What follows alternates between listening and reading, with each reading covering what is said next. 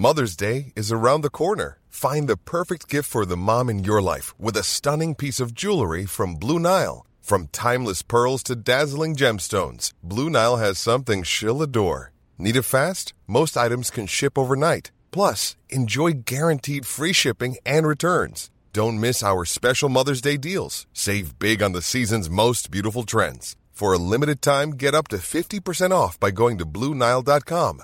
That's BlueNile.com. Heraldo Radio, la H que sí suena y ahora también se escucha.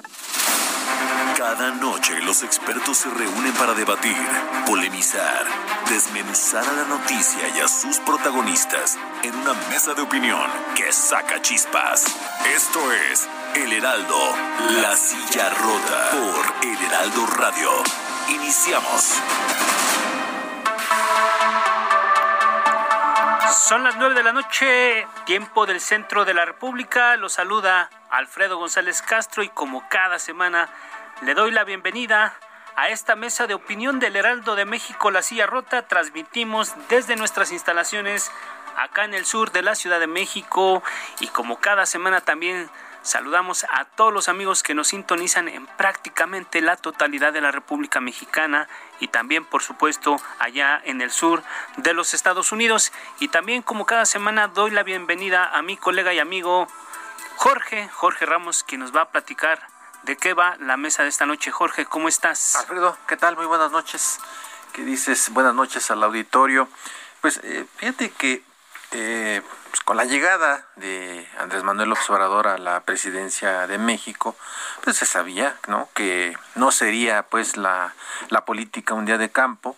De por sí los mexicanos, pues, somos eh, eh, digamos nos gusta, la boruca nos gusta la boruca la grilla exactamente. Y bueno pues eh, no, no, no, iba a faltar pues este ingrediente no interesante eh, con, con, esta presidencia que eh, suscita muchas voces a favor y en contra. Y bueno estamos siete a un par de meses Alfredo Auditorio eh, del, del, informe de, de, gobierno. También estamos ya eh, a pues, un par de mesecitos del arranque de la nueva legislatura, la 65, ¿no? De la Cámara de Diputados.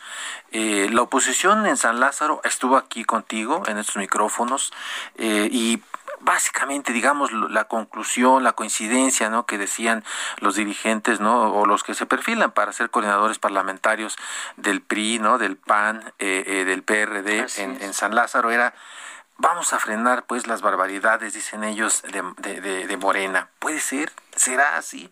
Y bueno, por otra parte también vemos que en el PRI pues hay unas eh, peleas internas muy fuertes, están peleando migajas. Lo que queda del PRI. Lo que queda del PRI tiene futuro, ¿no? O su futuro está en manos de quién, de López Obrador. Y bueno, y, bueno, en el caso de Morena, pues tampoco cantan mal las rancheras, ¿no? Eh, parece que hay muchas divisiones. Eh, el presidente López Obrador ha lanzado ya en varias ocasiones eh, nombres, ¿no? De presidenciables. algunos aparecen, otros no aparecen, ¿no? En sus nombres, en sus, en sus listas de potenciales. Y bueno, los pleitos internos pareciera pareciera que crece. La kriptonita está dentro de Morena. Y bueno, ya veremos también, analizaremos con nuestros invitados el caso de Movimiento Ciudadano, posición real o comparsa. Así es, Jorge, amigos del auditorio. Pues en realidad son muchos temas los que están en el abanico del análisis de eh, político, sobre todo eh, a un mes, a un mes exactamente de las elecciones. Hoy estamos a 7 de, de julio, se cumplió ya un mes, un mes de, de, ayer se cumplió el primer, el primer mes de que se celebraron las, las elecciones históricas aquí en nuestro país. Y para responder a estas preguntas que tú ya eh, planteabas, Jorge, eh, este, hemos convocado a la doctora Irma Méndez, ella es investigadora de la Facultad Latinoamericana de Ciencias Sociales Flaxo. Eh, doctora, muy buenas noches, gracias por estar con nosotros. Hola, buenas noches, es un gusto estar con ustedes, Gracias, doctora. También saludamos a José Antonio Crespo, pues él es analista político, académico y autor de varios libros, prácticamente también un colaborador eh, que está con mucha frecuencia con nosotros. José Antonio, muy buenas noches, gracias por estar con nosotros por acá. ¿Qué tal? Con mucho gusto. Gracias. También saludamos al politólogo de la UAM, Víctor Alarcón. Víctor, también ya has estado en otras ocasiones con nosotros. Muy buenas noches, ¿cómo estás? Muy bien, gracias Jorge Alfredo y un gusto saludar a Irma y a, José Antonio. Pues eh, bienvenidos los tres y pues eh, vayamos entrándole en materia a los temas para analizarlos y ver cómo, cómo, lo, cómo lo valoran ustedes. Y ya lo decíamos al inicio que en estos micrófonos estuvieron hace un par de semanas eh, Rubén Moreira, Luis Espinosa Cházaro y Jorge Romero, casi seguritos coordinadores parlamentarios, así es, de PRI, PAN, PRI, PRD y PAN respectivamente en la Cámara de Diputados. La coincidencia de esa, ¿no? Frenar, pues, eh, las barbaridades. Quisimos empezar con la doctora Irma Méndez de Flaxo, preguntar, ¿tienes Polones esa oposición como para hacer un dique a las barbaridades de Morena en la 4T? Bueno, depende, sí, buenas noches, pues depende de varias cosas. Bueno, yo, yo quisiera empezar diciendo que para mí el papel de la oposición en cualquier democracia es vital. Es parte del funcionamiento de la democracia, de ello depende que haya gobiernos responsables, que haya rendición de cuentas, que haya balance de poderes, entonces es importantísimo, más allá de las barbaridades.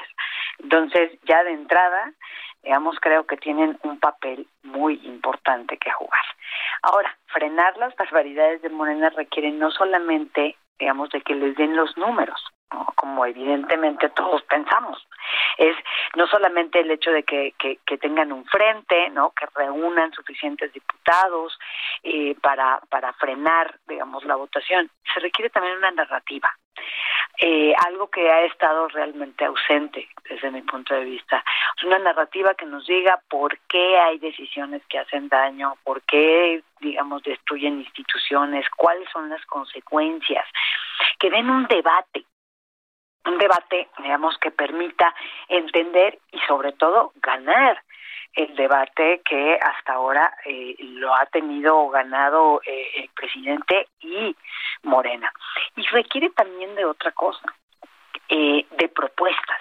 Y en eso creo que han, digamos, han tenido serios problemas. No, la verdad es que los partidos en México desafortunadamente no le invierten al, desarrollo y a la investigación de política pública como en otros este, países en donde hay los partidos contratan gente expertos, ¿no? Que se dedican este a, a diseñar políticas públicas que efectivamente pues sean viables técnicamente y aceptables. Entonces, en suma, pues desde mi punto de vista depende de los números, de la narrativa pero también de una propuesta que sea viable y aceptable. Gracias. si serán capaces, ¿no? Gracias, doctora Méndez. Y pues ya, ya lo, ya lo comentaba, ahí ah, eh, depende también de los contrapesos y revisando un poco las, las listas de los personajes que van a llegar a la próxima legislatura en San Lázaro, pues vemos algunos que son ya conocidos, Margarita Zavala, con cierta experiencia, Ivonne Ortega, Salomón, Salomón Santiago Gil, y del lado de Morena parece que que no están personajes por lo menos conocidos. Y podríamos pensar que a lo mejor este podrían ser una mayoría de gente que tiene poca experiencia improvisados pues. La pregunta que yo le quiero hacer aquí a José Antonio Crespo si este esta composición de la cámara va a garantizar un contrapeso a López Obrador. Qué estás viendo José Antonio no garantizar no pero sí existe esa probabilidad cuando se decía que votando por la coalición opositora, que muchos promovíamos como un contrapeso precisamente más allá de las virtudes o no defectos de los partidos que la conformaban, decíamos sí, pero se necesita contraponer un partido frente al otro, al margen de que para mí ninguno es este desecho de virtudes y de honradez, eh, pero que se contrapongan, que se vigilen, que se contrapesen es parte de, de la mecánica de la democracia. Eh, entonces se, decía eso y sí hubo un avance significativo, no fue una derrota para Morena desastrosa, pero sí se le quitó terreno respecto a lo que tenía, lo que tiene todavía pues, pero que a partir de septiembre ya no va a tener. Y ahí se decía, sí, pero es que, por ejemplo, votar por el PRI, los PRIistas no son confiables, eh, pueden empezar a votar a favor de Morena, se pueden pasar para allá. Pues sí, ese riesgo existe, decía, de todas maneras vale la pena el riesgo, porque la otra alternativa es mantener esa mayoría aplastante en parte de Morena. Aquí por lo menos pues se va a intentar eh, que ese contrapeso funcione. Ya se avanzó en, en términos de el número de diputados.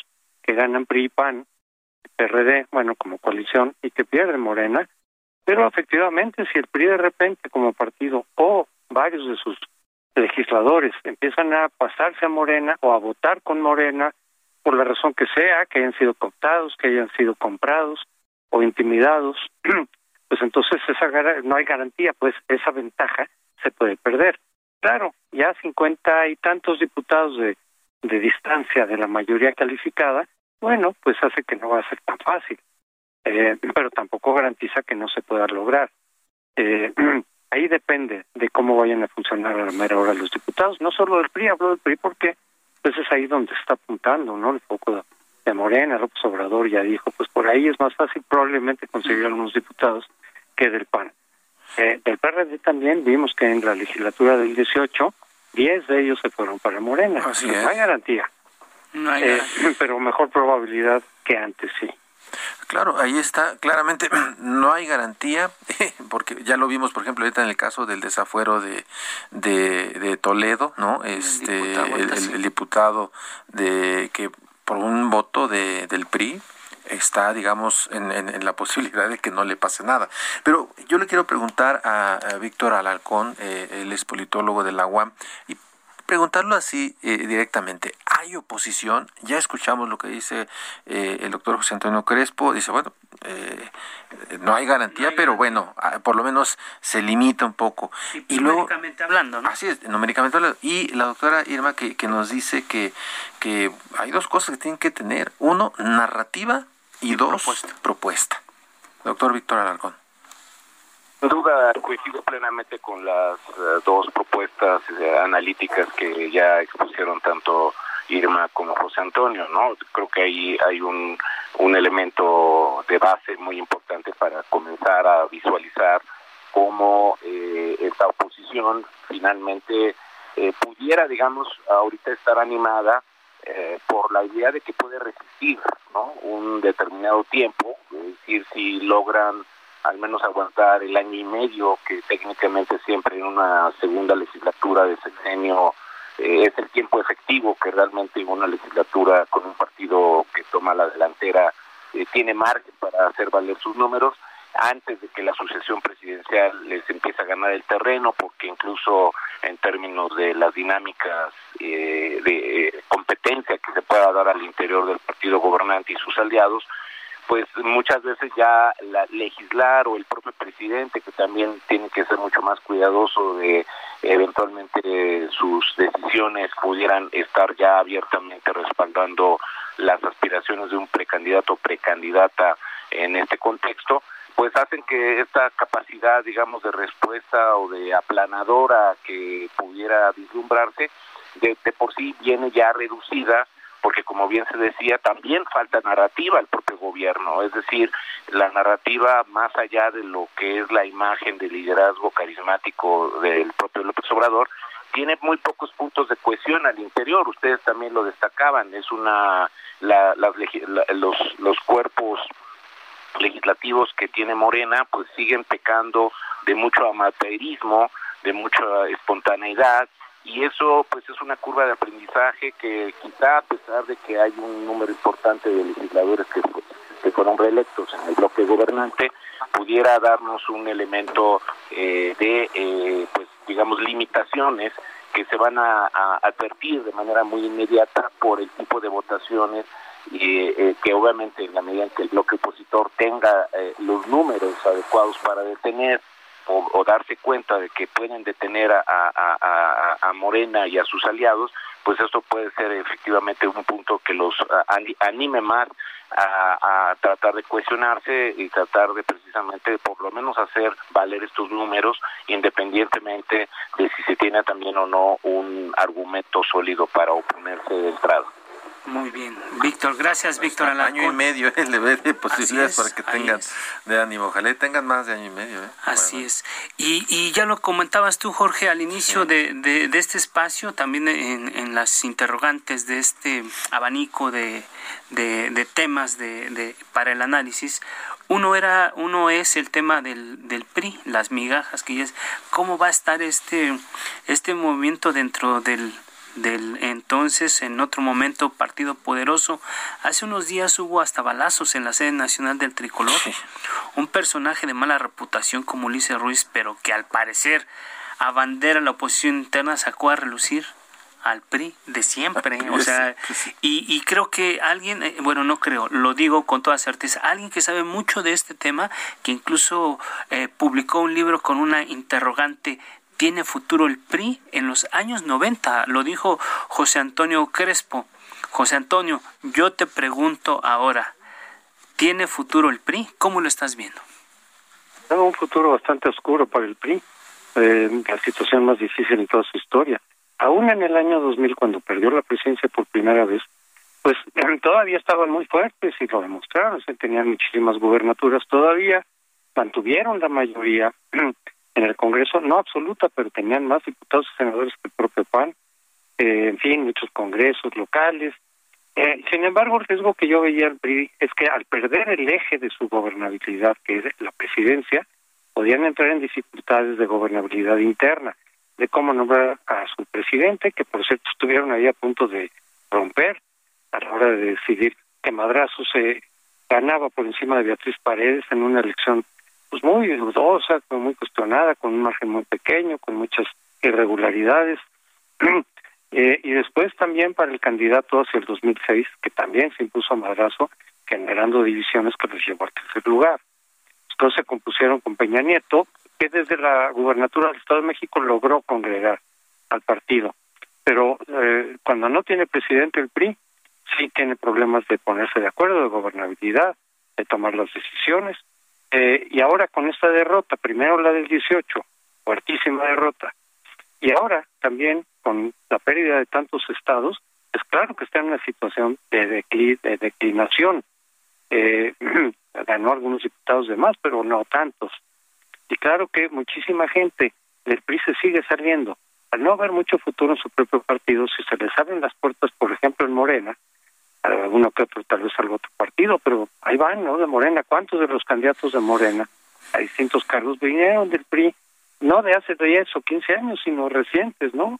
El emblema, lo emblemático fue la, la candidata a Nuevo León, que hace apenas unos meses era priista y estuvo 20 años en el PRI, pero como ella muchos, o sea, el PRI se está desfondando, no al grado de quedar un cascarón, pero sí desfondando, yéndose a Morena, y los que se quedan y se quieren quedar o no se pueden ir a Morena por distintas razones, pues están peleando, metiendo patadas, acusándose mutuamente.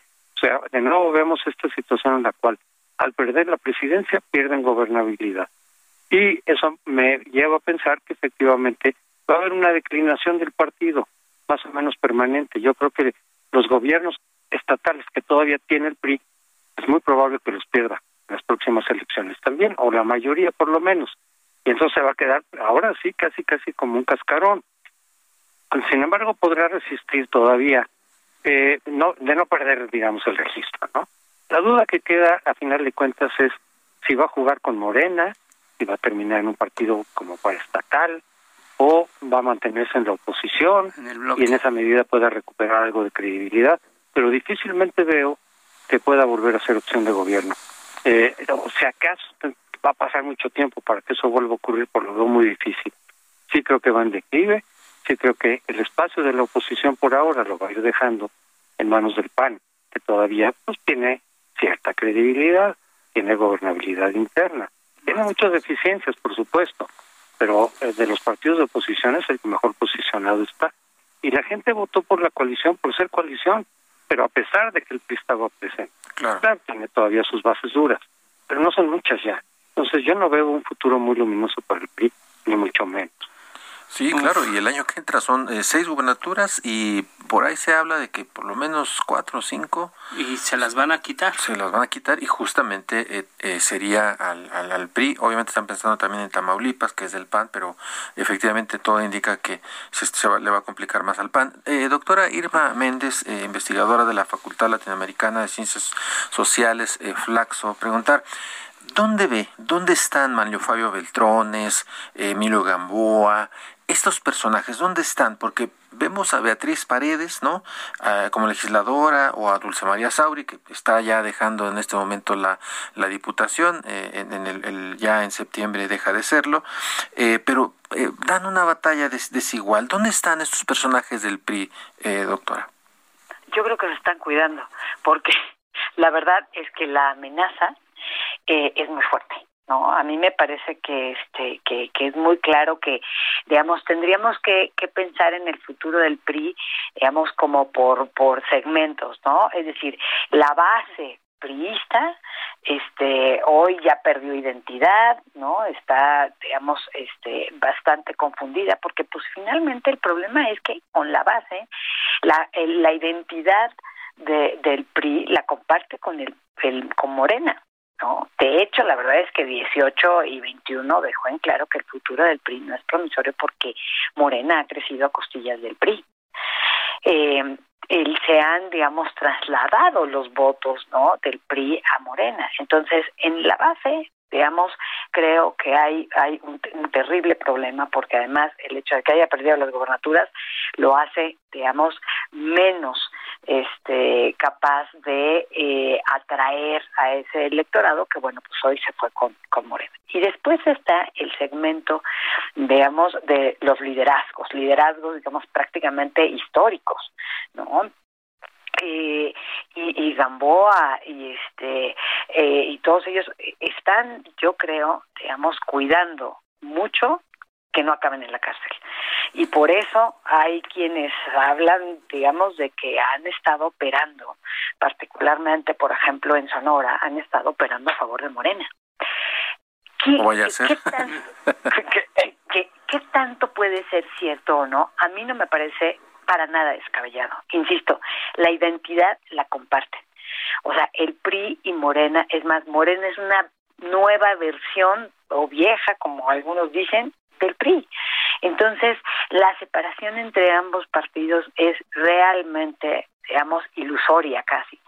Y, y, bueno, Beltrones y Gamboa y muchos otros, pues tienen cola que les pisen, ¿no? Y ellos lo saben y entonces no sabemos realmente de qué lado están. Y eso es lo más preocupante, porque pues finalmente tendríamos que pensar que el futuro del PRI depende de que alguien, algún grupo, digamos, en su interior, se la prácticamente rifara por renovar al partido, ¿no? Por, por, por hacerlo, reinventarlo pero esos que pueden reinventarlo porque tienen el capital político, porque tienen el capital económico y porque tienen el poder, no sé si estén interesados porque puede ser que, que vivan amenazados, la verdad.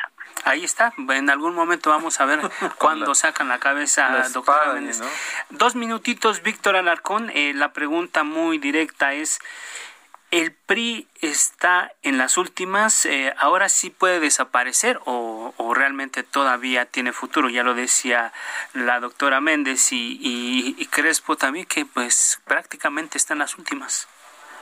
Bueno, todo partido siempre está eh, en un proceso, digamos, de pérdida progresiva.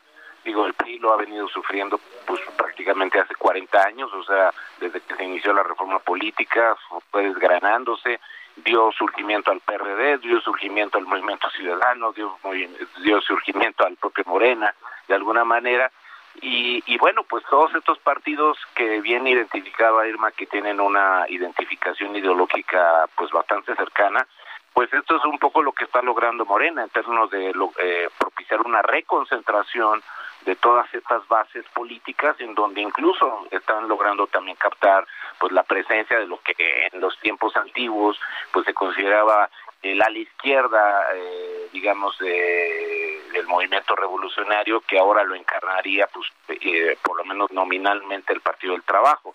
Es decir, entonces esta gran consolidación de un frente atrapa todo de, que cubre, digamos, desde la izquierda más moderada hasta la, hasta la extrema izquierda, eh, discursivamente hablando en el sistema de partidos, pues bueno, esto sin lugar a dudas pues viene siendo un factor de inercial que evidentemente el propio PRI, pues a la medida en que no pudiera separarse de este proceso y así como también lo estamos viendo como el intento de distinguirse por parte del movimiento ciudadano, pues creo que estos son factores que vale mucho la pena considerar para ver cómo el PRI se puede reacomodar en un espacio eh, que al mismo tiempo pues también le permita mantener una identidad. Gracias, eh, maestro Víctor Alarcón, eh, politólogo de la UAM. Eh, Jorge, amigos del auditorio, pues ahí tenemos ya tres, tres opiniones sobre lo que le espera al partido que en algún momento fue poderoso. Así es, la Vamos, que ellos dicen, ¿no? Que la oposición debe tener fuerza, es parte de la democracia. En parte el contrapeso. Vamos a hacer una pausa, no le cambie, seguimos con nuestros invitados y volvemos.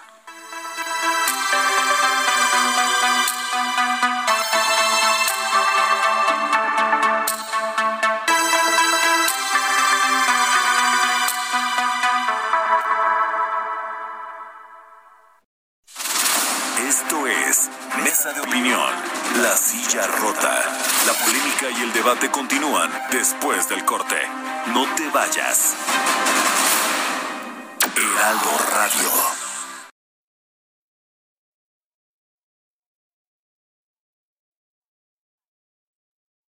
Heraldo Radio 98.5 FM, una estación de Heraldo Media Group, transmitiendo desde Avenida Insurgente Sur 1271, Torre Carrachi, con 100.000 watts de potencia radiada. El Heraldo, la silla rota, mesa de análisis e investigación, con Alfredo González Castro y Jorge Ramos. Regresamos.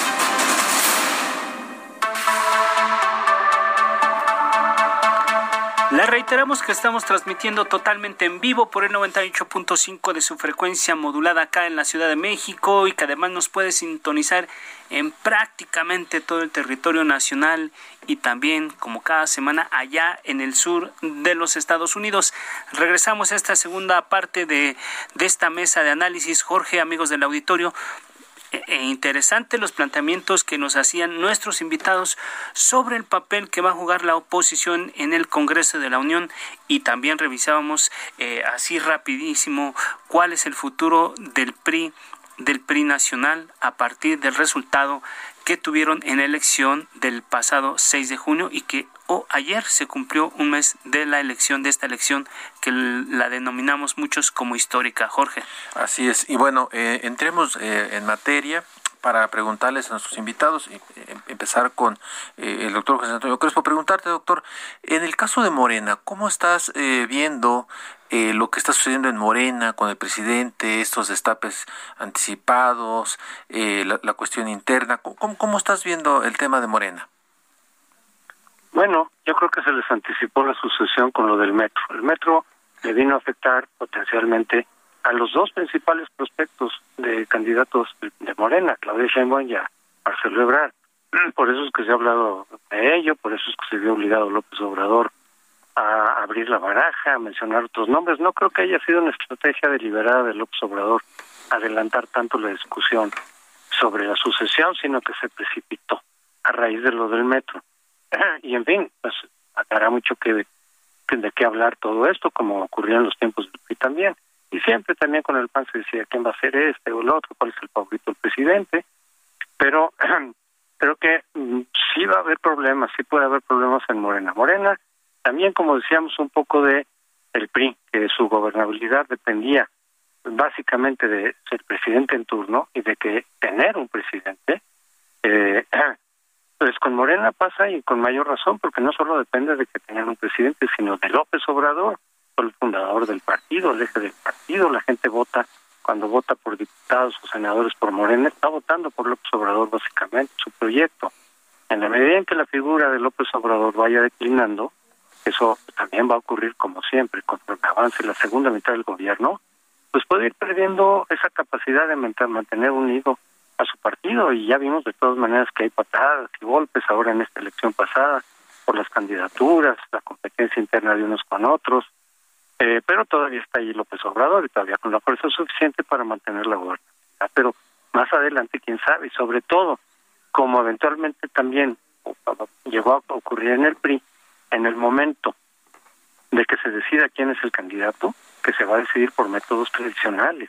Está diciendo López Obrador y muchos seguidores ya todo eso el taparismo, el futurismo, pues ya, eso ya pasó, es de antes.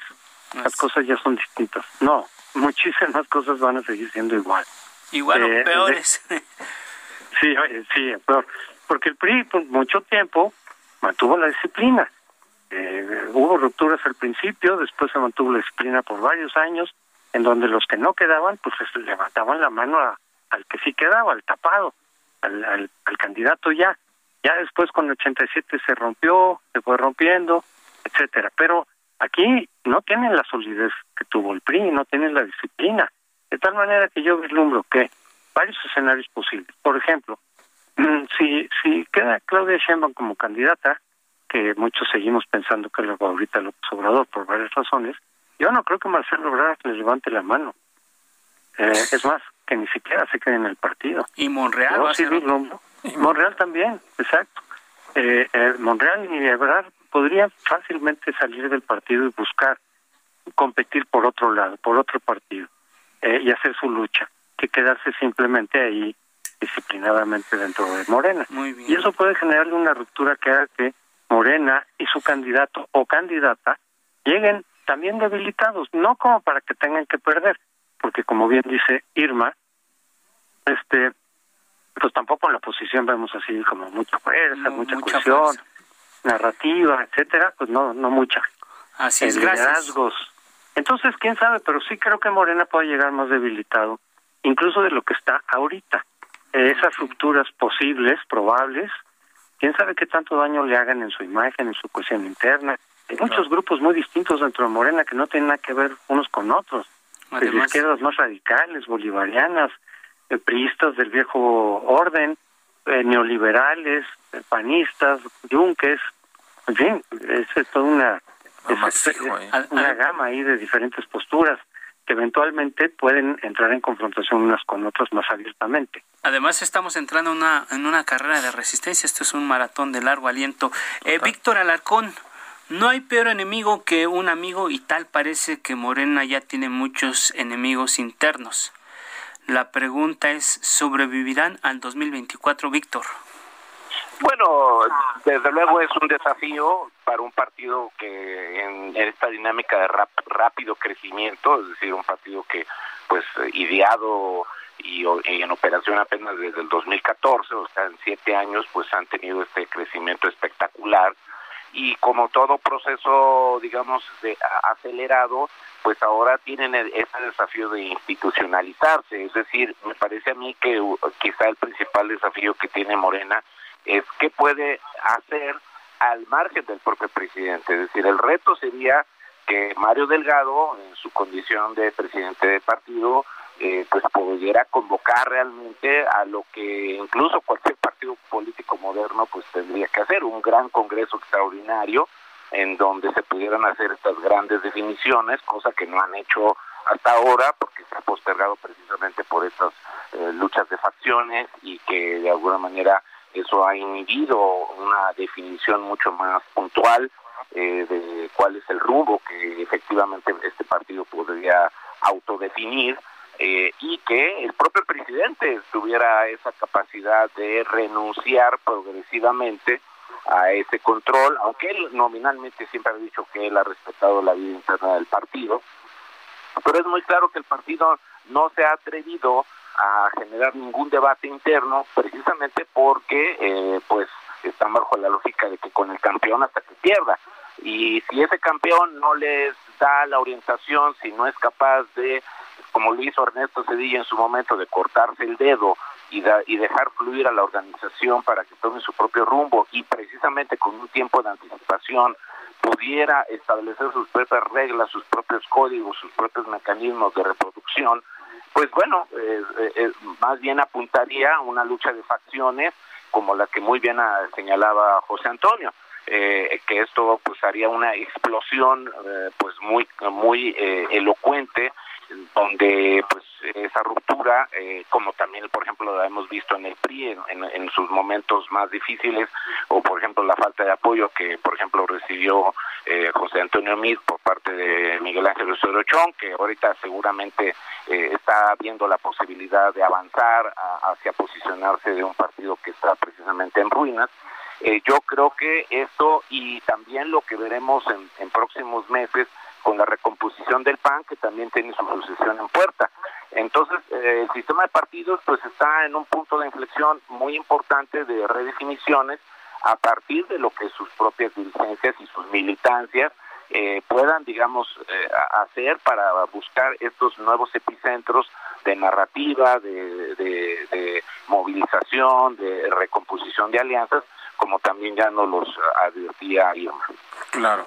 Eh, Irma Méndez, investigadora de la Facultad Latinoamericana de Ciencias Sociales, Flaxo.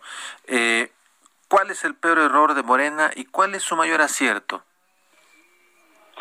Bueno, a ver, yo creo que en, en, en, términos de gobierno o en términos de sucesión, porque la verdad es que eh, creo que uno de los de, de, los problemas, digamos, más fuertes que tiene Morena es, y ya lo apuntaba este José Antonio, es la baja institucionalización, las reglas poco claras y las reglas que tiene no las aplica, ¿no? El, el hecho de que haya tenido que pedirle al INE que organizara su proceso interno, pues es es muestra digamos, de que eh, ahí tiene, tiene un problema y un problema muy fuerte. Creo que el peor error como partido, digamos, en términos de, de, de, como organización, es no haber dedicado una parte de, de su tiempo desde el, prácticamente desde su nacimiento que es hace poco pero no no tanto no este eh, para consolidarse como una institución que tiene reglas y que se hacen cumplir y que y que dependa mucho menos del el presidente. El presidente es el pegamento de Morena y ese es el problema. Es la solución inmediata, pero es un problema. Entonces, a mí no me parece extraño que haya competencia interna y divisiones entre grupos. Y es más, o sea, decían, vamos a ver lucha de facciones. No, no, no, esa ya está. Así nacieron, así nacieron. así nacieron peleados y así van a seguir porque lo único que los une pues es no es es este López Obrador y la lucha ya empezó y empezó desde el primer momento no solamente desde que nació sino particularmente desde que llega la presidencia eh, Morena. Entonces, el gran problema que tiene, pues es que sus reglas, digamos, no son claras y no las respeta. Entonces, más allá de que exista competencia y divisiones, el problema es si son capaces de lidiar con esas divisiones entre grupos y entre personas eh, y, y cómo evitar la fractura. Y si esa fractura se da, realmente no sabemos qué tanto digamos lo, lo pueda lo pueda dañar. Y el mejor acierto es en esta, hasta ahora ha sido sumirse. O sea es el peor acierto y su peor error sumirse ante digamos una sola figura. Porque el hecho de no ser una institución con vida independiente lo hace total y absolutamente eh, sumiso digamos, ¿no? Eh, incapaz de tener eh, vida propia y, y eso lo que hace, digamos, es repensar qué es lo que va a quién va a decidir, digamos, este, quién es el candidato de Morena. digamos, si nos si nos atenemos es difícil adivinar, pero si nos atenemos a la forma en la que eligen a muchos de los candidatos es un simple dedazo. Así es, un, un movimiento, un movimiento político que no ha aprendido a ser partido político eh, eh, y así nacieron, nacieron prácticamente en campaña, son rehenes de la, de la coyuntura y prácticamente viven en una campaña política eterna. Jorge, nos está comiendo el tiempo, vamos con una última intervención de uno, cada uno de nuestros invitados y tú tienes la, pregunta. un, minutito eh, cada uno, empezamos con el doctor José Antonio Crespo. Y nada más para no dejar, este ahora sí que títere con cabeza, una ponderación muy, muy, muy rápida en torno al, al PAN, lo que está sucediendo con el PAN y eh, con Movimiento Ciudadano. ¿Cómo, ¿Cómo ves a Movimiento Ciudadano? Un minutito. Bueno, Movimiento Ciudadano decidió no, no participar esta vez en la coalición. Eh, algunos eh, especulan que quizá por un acuerdo secreto con Morena para dividir al voto opositor y eventualmente pues colaborar de manera más informal pero real con, con Morena. Eh, no sé si eso haya ocurrido o no, pero se maneja como una hipótesis. Muchos lo dan por hecho. Yo no lo descarto, pero tampoco lo doy por hecho porque no tengo todos los elementos. La otra posibilidad es de que haya calculado simple y sencillamente que de aquí al 24, que irá con su propio candidato, que seguramente será Enrique Alfaro, eh, la gente tenga una opción distinta, que no sea Morena, para los que ya se decepcionaron, para que ya se alejaron de Morena, pero que el PRI y el PAN pues también le siguen generando rechazos, dudas, en fin, el neoliberalismo, este, la corrupción, y presentarse como una opción distinta, más centroizquierda, más socialdemócrata, eh, y, con, y con una trayectoria, pues que bueno, que no ha estado en el gobierno. Creo que esa es la apuesta de buen ciudadano. No le fue PAN? mal al haber ido solo. Sí, sí, sí. ¿Y del PAN cómo lo ves? El PAN pues sigue teniendo divisiones, falta de liderazgos, pero es el que está mejor posicionado de la oposición. Es el que tiene su descrédito, no llega a, compararse como el, del, el de, del PRI. Gracias. Y, eh, creo que tiene muy muy buena posición para recuperar terreno. Sí le hace falta, también lo que decía Irma, en sentido de pues ver sus eh, problemas, reconocer sus errores, eh, proponer una narrativa distinta, proponer propuestas novedosas, eh, confiables. Claro. no no es no está sencillo, pero creo que pueden ir caminando en esa dirección. Gracias, José Antonio Gracias, José Antonio. Irma Méndez, igual una ponderación sobre el Movimiento Ciudadano y sobre el PAN. Un minuto. Sí, a ver, yo creo que Movimiento Ciudadano está forjando su nueva identidad para evitar diluirse entre el resto de los partidos de oposición y tiene que optar entre fragmentar a la oposición y fortalecerse como opción política. Entonces, eh, creo que está en un gran dilema. O sea, su, su oferta es hasta ahora atractiva, ¿no? Para un elector de centro que no se identifica ni con la derecha ni con la izquierda, pero no sé si logre conquistarlo, porque eso depende en gran medida de lo que pase con el resto de los partidos. Eh, y aquí va, digamos, mi, mi punto. En la medida en la que la competencia política y la narrativa de esa competencia sea AMLO, anti-AMLO, le será muy difícil al movimiento ciudadano ganar terreno. Pero si la oposición pierde esa esa eh, eh, eh, esa narrativa, o sea, si no logra mantener este ánimo de aquí hay nada más de dos sopas, AMLO y anti-AMLO, este, si no lo logra, Movimiento Ciudadano tiene la posibilidad siendo independiente. Gracias. Bueno, pues este, se nos acaba el tiempo. Vamos con Víctor Alarcón. Muy rápido, sí. PAN y Movimiento Ciudadano.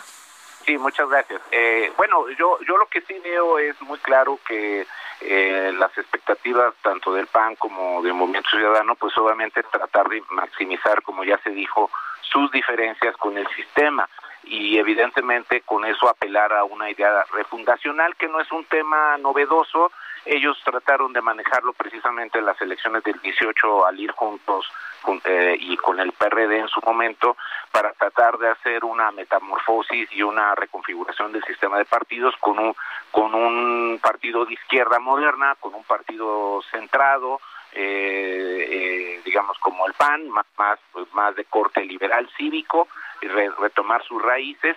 Y yo creo que ahí es donde estaría una buena parte de su fuerza narrativa para tratar de eh, enfrentar, digamos, las dinámicas clientelares y corporativistas que pues se pueden seguir identificando con este proceso hegemonizante que pretende generar Morena. Entonces yo creo que por ahí será eh, buena parte de la base de su discurso.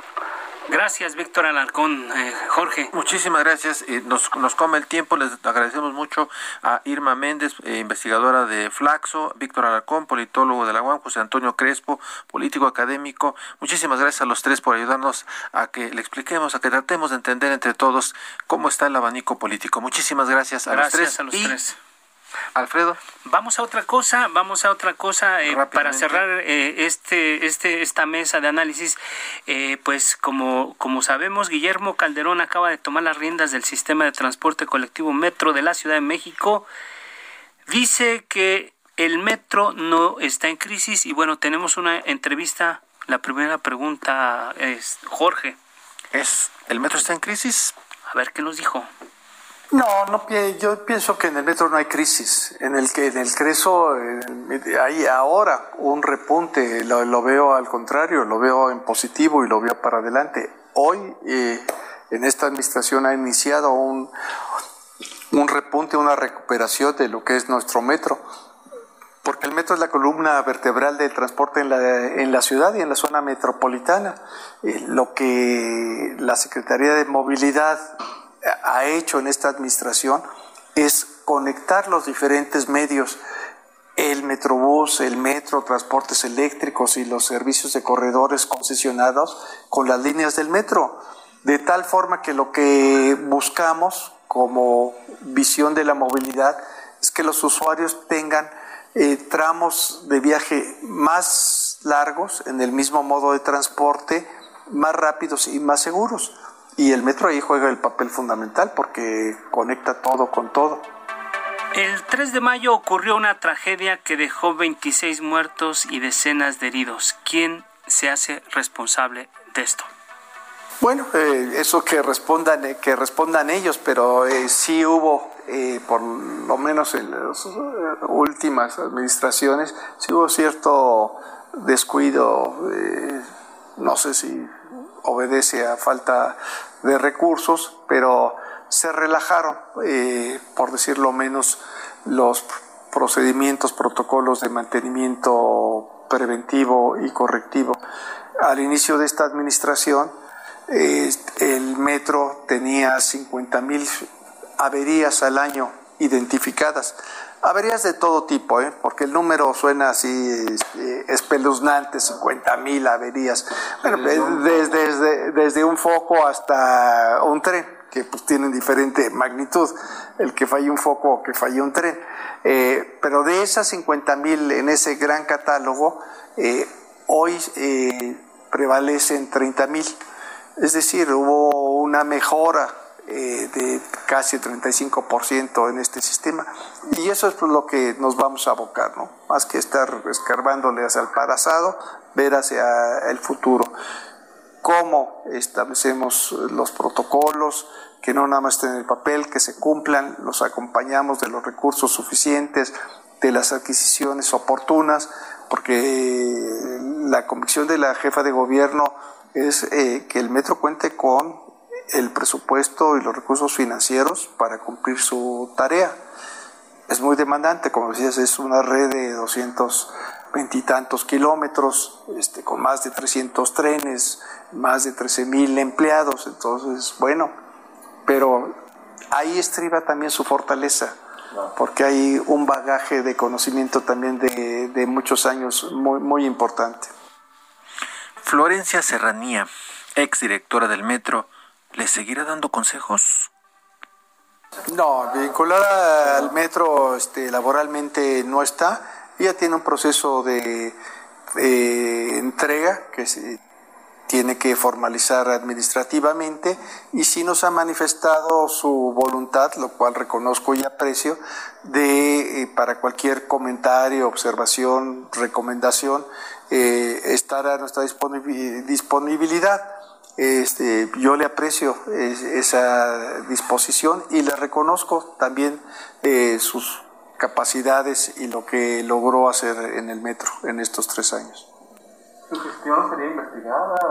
Eso es una parte administrativa, el órgano de control interno está, eh, en su caso, si así fuera. Yo voy para adelante.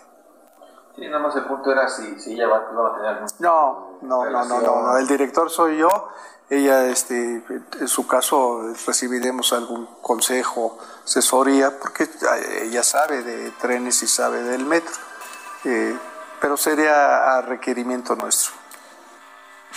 Y una, algo que seguramente inquieta al auditorio, ¿aumentará el costo del boleto del metro? No, ahí es contundente la respuesta. Eh, el pasaje está en cinco pesos y la doctora Sheinbaum ha señalado que se va a mantener en cinco pesos. Por supuesto, esa es la tarifa comercial, esa es la tarifa que pagan los usuarios. La tarifa técnica, lo que cuesta al metro trasladar a un usuario es prácticamente tres veces ese, ese costo. Pero este diferencial de 5 a 15 pesos por hablar de órdenes de magnitud eh, rápidos de calcular, estos 10 pesos adicionales por cada pasaje de 5, pues es un subsidio eh, al metro y en última instancia es un, ese subsidio es a estos 5 millones de usuarios que todos los usan. Es un subsidio consciente y encaminado a soportar a las economías eh, medianas y bajas que usan, que usan el, metro. Entonces, parte de la política social de equidad de la ciudad. Bien, eh, Guillermo Calderón, ya lo decíamos, acaba de tomar las riendas del sistema de transporte colectivo Metro acá en la Ciudad de México y con esa claridad, con esa puntualidad, él plantea hacia dónde va el rumbo de este, de este eh, transporte gigantesco en la capital del país, Jorge, amigos del auditorio. Pues ahí están, ahí están eh, los planteamientos que él hace de entrada y yo creo que el trabajo y el reto es muy importante, Jorge. Sí, así es y sobre todo que él eh, pues nos decía que efectivamente tal como lo anunciaba el presidente López Obrador y Carlos Slim, que pues lo, lo, lo que cueste la reparación de, la, de la línea que se accidentó eh, evidentemente correrá a cargo pues de, de, Carlos Slim. Y eh, pues ahí están las puntualizaciones, el director soy yo, ¿no? Es lo que dice Guillermo Calderón. Llegamos al final de este espacio. Agradecemos a quienes hacen posible esta emisión. Isaías Robles en la información, Ángel Arellano en la producción, Emanuel Bárcenas y Carlos Telles en los controles técnicos y Gustavo Martínez en la ingeniería. Nos escuchamos el próximo martes a las 9 de la noche y el miércoles también en la misma hora. Así es. Descanse. Buenas noches.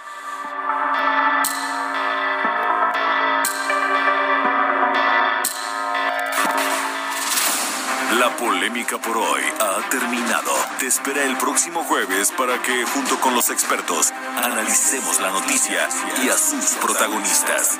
Esto fue El Heraldo, la silla rota, por El Heraldo Radio, con la H que sí suena. Hasta entonces. Heraldo Radio.